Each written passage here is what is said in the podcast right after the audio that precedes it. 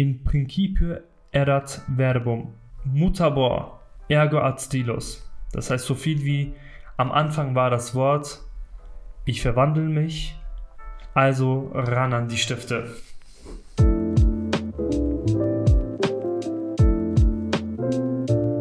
Herzlich willkommen, Yusuf. Es freut mich mega, dass du heute hier bist bei unserem Podcast Bildung verbindet. Mein Name ist Erdal und ich hoffe, wir haben eine sehr schöne Zeit zusammen. Ja, das denke ich auch, dass wir eine richtig geile Zeit haben werden. Danke für die Einladung, Erdal. Richtig, richtig geil. Danke. Du hast ja gerade ein Zitat vorgelesen. Möchtest du uns erklären, was es bedeutet? Mein Zitat bedeutet mir persönlich gesagt sehr viel. Jedes Mal, wenn ich so erkläre, was mein Zitat bedeutet, kriege ich immer so, so, so seltsame Blicke ja auch für die ganzen Zuhörer hier und auch für dich. Ich wollte schon immer Lateinunterricht haben. Und da sind die ganzen Leute immer so ganz geflasht, weil äh, Latein ist ja immer so voll so, ah, so ein Hassthema, so ein Hassfach. Oh mein Gott, oh, Latein, ja. Lateinisch. Im Gymnasium äh, habe ich das so viel gelernt, blablabla. Nein, für mich spielt Latein eine ganz große Rolle, weil damals, als ich auf der Hauptschule war, haben meine ganzen Freunde, die dann so voll cool in ein Gymnasium gegangen sind, immer mit mir lateinisch geredet. Die, die, nannten, die, die nannten mich dann immer Servus, weil das bedeutet ja Sklave. Ja. Und die haben sich dann immer lustig über mich gemacht, aber ich war gar nicht davon beleidigt, weil, boah, lateinisch. Das war so cool für mich. Und jetzt im Rahmen meines Masterprogramms Kulturelle und kognitive Linguistik hatte ich die Chance, endlich mal Latein zu haben. Ja? Und ich bin da rein. Gleich in den ersten Sessions im, im Lateinunterricht erzählte halt unser Professor über einen König, der die Belange seines Volkes unbedingt hören wollte. Dann, lustigerweise, macht er einen Pakt mit dem Teufel und brachte dem König diesen Zauberspruch bei. Mutabor ich verwandle mich. Eine Passivkonstruktion, was mein Leben förmlich seit letztem Jahr geformt hat. Das bedeutet so viel wie, ja, Yusuf Altinisik ist jetzt im Master. Ich verwandle mich jetzt mit diesem Wort Mutabor und es gab dieses Wort. Am Anfang war dieses Wort, genau wie äh, die Bibel anfängt. Und so wollte ich auch wirklich mit meinem Master auch durchstarten, meine eigene Persönlichkeitsentwicklung durchstarten und ran an die Stifte, an die ganzen Hausarbeiten, die ich habe. Und das war richtig cool. Das hat mich wirklich geformt und das ist auch wirklich so ein Tattoo-Spruch, was ich auch gerne auf meinem Körper tätowieren würde, was ich aber nicht mache. Oh Mann. Verwandlung ist ja ein sehr gutes Stichwort. Dein bisheriges Leben ist ja von vielen Veränderungen geprägt. Mhm. Du hast ja erzählt, du bist in der Hauptschule gewesen, jetzt im Masterstudium.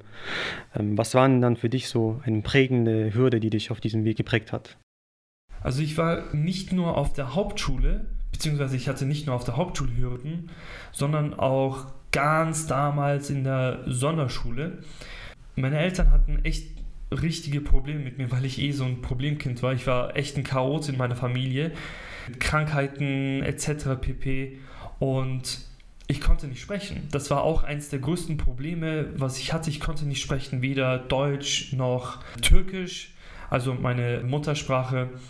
Und die ganzen Leute, insbesondere meine Familie und die ganzen Lehrer, Kindergartenbetreuerinnen und Betreuer, haben sich natürlich erstens Sorgen um mich gemacht, aber auch sehr viel Druck auf mich ausgeübt, was dafür sorgte, dass ich dann ab dem sechsten Lebensjahr schon eigentlich sprechen konnte, aber ich war so schüchtern, ich konnte einfach nicht raus mit der Sprache, förmlich. Und als dann, ich musste dann eine kleine Prüfung machen mhm. und ähm, da musste ich ein Bilderbuch nehmen und die Objekte benennen. Die Objekte, ich, ich kann mich noch daran sehr gut daran erinnern. Bäume und Tassen und Becher und äh, Spielplatz. Solche Objekte musste ich benennen. Die Prüferin schaute mich ganz, ganz so streng an. Mein Vater neben mir so, komm schon, mach doch Junge, du bist doch nicht blöd. Ich konnte aber nicht raus mit der Sprache. Und dementsprechend hatte man mich einfach ganz easy peasy abgestempelt als einen Sprachbehinderten und haben mich dann in diese Sonderschule reingepackt. So, Sonderschule, cool. Ich konnte auch nicht sprechen. Auch cool. Aber das Problem war, wenn ein Kind nicht sprechen kann, kann es auch sehr, sehr leicht als ein Mobbingopfer abgestempelt werden wieder einmal, weil ein Kind, das nicht sprechen kann, kann auch nicht petzen. Ja. Und ähm, ich wurde dementsprechend so oft geschlagen, ich konnte nur mit Emotionen reden, mhm. mit meinen Tränen, dass ich immer geweint habe, etc. Aber als ich dann daheim kam, konnte ich dann nichts mehr sagen, weil äh, die Emotionen waren ja weg. Ich war ja nicht mehr traurig, ich war ja daheim, ich war in diesem Safe Space und konnte, nicht konnte eh nicht sprechen. Erst viel, viel später dann. In der Hauptschule zum Beispiel hatte ich halt zum Beispiel Lehrer, die, obwohl ich immer gesagt habe, hey, ich will auf die weiterführende Schule, ich will weitermachen, ich will äh, ins Gymnasium, ich will studieren, ich will das und dies machen und jenes, meine Lehrer dann, ja, Josef, schau mal, ja, das läuft, ist gut, deine Noten sind auch gut. Ja, wie wäre es mit deinem Ausbildung? Wie wäre es, dass du Hausmeister wirst? Jemand hat sogar wirklich empfohlen, dass ich Putzkraft werde. Sie haben mir wirklich versucht, diesen Job Putzkraft so schön zu, reden, dass ich dann sagen würde, so, ja, okay, äh, ihr habt recht, äh, ich werde jetzt Putzkraft. Nein, ich wollte in die weiterführende Schule. Und weil die ganzen Lehrerinnen und Lehrer mich in eine Ausbildung reinpacken wollten, hatte ich auch dementsprechend richtig krasse Hürden. Das war echt schlimm, hat mich auch aber auch sehr stark motiviert. Das ist eine sehr beeindruckende Geschichte. Du warst also mit deinen Gedanken allein, konntest dich mit niemandem austauschen. Du hast ähm, eine intrinsische Motivation gehabt, dich weiterzubilden und äh, aber nicht die Unterstützung gespürt, diesen Weg zu verfolgen. Mhm. Wie hast du es dann geschafft? Also du hast ja irgendwann angefangen zu sprechen. Hat dich jemand auf dem Weg begleitet? Hat dich jemand unterstützt? Und wie hat sich dieser Wille, sich zu bilden, bei dir geäußert? Also wie hat sich das auf dein weiteres Leben ausgewirkt? Familiär technisch habe ich auch zum Beispiel ähm, keine Unterstützung bekommen, weil ich auch der einzige Junge war, der in eine weiterführende Schule gehen wollte. Niemand hat mich unterstützt. Ich war immer ganz alleine mit meinen Gedanken und mit einfach, ich war einfach me, myself und I. Und äh, das ganze deutsche Bildungssystem. Das hat aber so angefangen, ich war auf, der, auf dem Endzug ich habe es dann äh, doch geschafft, von der Hauptschule in, ins M-Zweig zu gehen. Und ich hatte sehr stolzerweise einen Notendurchschnitt von 5,5, was richtig cool war. Stabil. Ja, richtig stabil. Leute, macht das nicht. ähm, aber ich hatte auch dementsprechend sehr viele Nazis, Neonazis in meiner Klasse, die mich halt wirklich nochmal da gemobbt haben. Ja, okay, cool, Türke, hat eine bessere Note als ich komm, den machen wir jetzt fertig. Ich war sogar Klassensprecher darin. Und die haben mich dann nach einem halben Jahr abgewählt, weil ich einfach nichts klein beigeben wollte. Wie gesagt, 5,5, cool. Cool Story. Ich habe dann einfach gedacht, okay, Justus, du musst, du musst einfach weg aus Dachau. Du musst einfach weg. Du musst du musst einfach weg aus dieser Komfortzone und ich bin dann in eine Studentenwohnheim umgezogen nach Würzburg und da wollte ich in eine private Wirtschaftsschule reingehen. Da habe ich zum ersten Mal in meinem Leben Menschen gehabt, die mich nicht nur als einen Türken gesehen haben, nicht nur als einen Jungen, der zufälligerweise in eine weiterführende Schule gelandet ist oder noch weitergehen will, sondern die haben mich als Yusuf Al-Tinisik, der was schaffen will, gesehen. Und ähm, da kann ich auch zum Beispiel ein paar Namen nennen. Frau Zeynep Shen, Herr Ismail Temmel. Das sind die Leute gewesen, die mich wirklich akzeptiert haben. Barry Schnürt. Die haben wirklich mein Potenzial gesehen. Und durch deren Unterstützung, durch deren Hilfe und durch meine intrinsische Motivation, dass ich was reißen will, was machen will, was schaffen will, auch also auch eins der größten Motivationen, was ich hatte, war der islamische Glauben.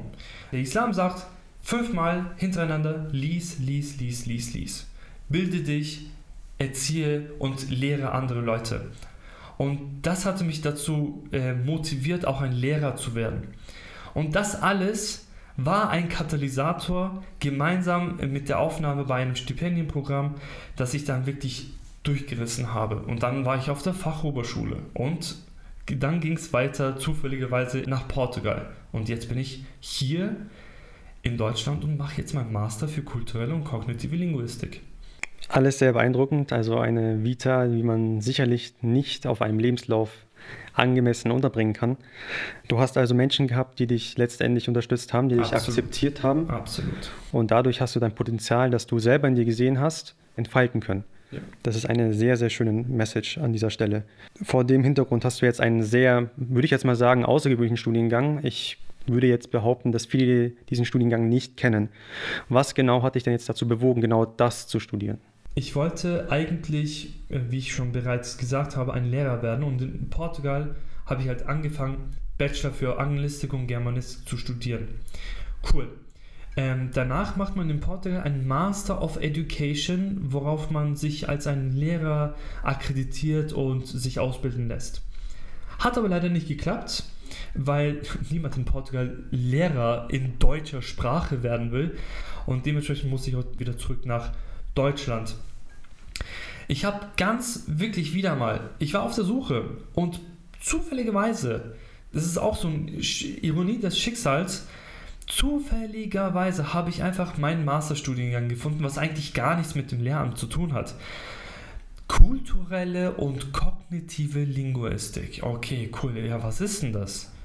Irgendwas mit Sprachen. Irgendwas mit Sprachen. Nein, es ist mehr als die Sprache, sondern wir ähm, CCLer, ja, so ist es halt ganz kurz gefasst, mhm. ähm, wir befassen uns mit der Sprache, was in unserem Gehirn passiert. Was passiert in meinem Gehirn, während ich spreche? Was passiert im Gehirn, während du mir zuhörst, Erdal? Was passiert im Gehirn, während sie und die ganzen Zuhörer mir zuhören? Was passiert da? Und wir beobachten und betrachten auch den kulturellen Aspekt noch darin. Das hat nicht, nicht nur was mit physiologischen Gründen was zu tun, also wie meine Laute bei euch ankommen, sondern auch wie psychologisch ihr euch dann bei mir fühlt, wenn ich jetzt zum Beispiel bestimmte sprachliche Muster, sprachliche Bilder einsetze, welche Emotionen kommen daraus. Und ich bin da gelandet und ich bin da relativ stolz darauf, dass ich da gekommen bin, weil ironischerweise, das ist mir erst in den letzten äh, Monaten aufgefallen. Ich war auf der Sonderschule, weil ich, nicht, weil ich nicht sprechen konnte. Und jetzt bin ich Sprachwissenschaftler und schaue mir diese physiologischen Gründe an, wieso eine Sprache nicht funktioniert oder doch funktioniert. Und jetzt bin ich hier. Ich kann fünf verschiedene Sprachen. Welche sind das nochmal? Ich kann klar Türkisch, Deutsch, Englisch. Ich kann Portugiesisch fließend und äh, Spanisch. Ja, Spanisch noch nicht so fließend, dann brauche ich bis zu 20 Minuten Vorlauf und danach könnte ich eigentlich sprechen. Ich kann auch noch Latein und jetzt lerne ich Avistisch, was eine ganz, ganz, ganz, ganz alte Sprache aus dem Iranischen ist. Mhm. Und ich werde einfach nicht aufhören. Also quasi, Gott hat mir die späte Fähigkeit gegeben zu sprechen und ich habe nie mein Maul gehalten. Und ich werde das immer so weiter, weitermachen. Niemals dein Maul halten. Eine sehr, sehr schöne Metapher. Ähm, vor dem Hintergrund, du hast ja wirklich, also man kann es ja nicht mehr Hürden nennen, das sind ja wirklich schon Steine, Felsen in den Weg geworfen worden. Auf dem 100-Meter-Sprint hast du wahrscheinlich dreimal rückwärts eingeparkt und dann dritten Gang eingelegt, ja. äh, aus dem Stand erstmal Motor abgesoffen und ja. erst dann langsames Rollen angefangen. Ja, genau so habe ich es gemacht, ja. Sehr, sehr, sehr, schön, sehr schön. so vor dem Hintergrund, äh, welche, welche Geschichte oder welche, ähm, was würdest du der kommenden Generation mit auf den Weg geben, angesichts deiner eigenen Erfahrungen, angesichts dessen, was du schon alles auf deinem Bildungsweg erlebt hast? Ich würde dann einfach nochmal sagen, halte niemals dein Maul. Äh, red einfach. Wenn du Fragen hast, frag. Wenn du jemanden vermisst, dann ruf an. Wenn du jemanden sehen willst, dann mach es einfach.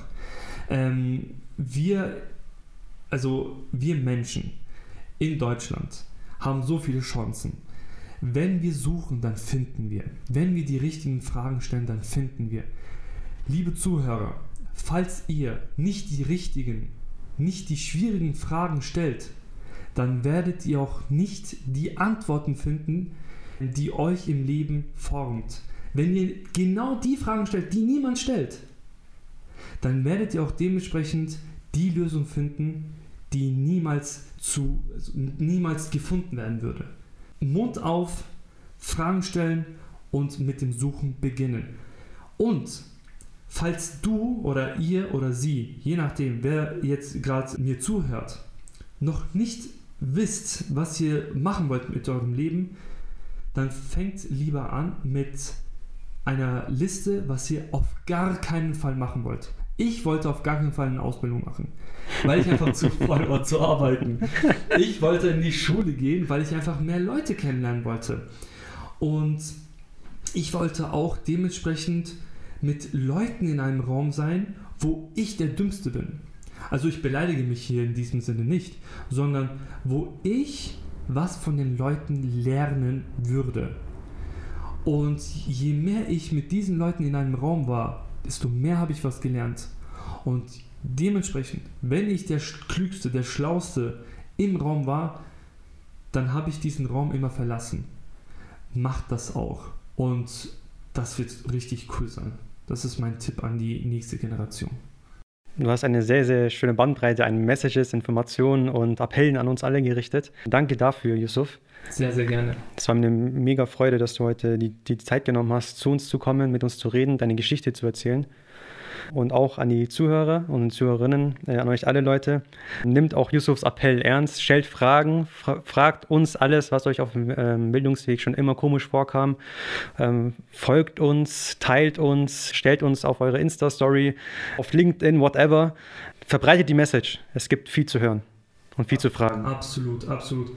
Und ähm, ich freue mich auf unseren zukünftigen Austausch. Und ja, genau, Leute, einfach reinhauen und ich freue mich auf eure Fragen, falls ihr überhaupt welche habt.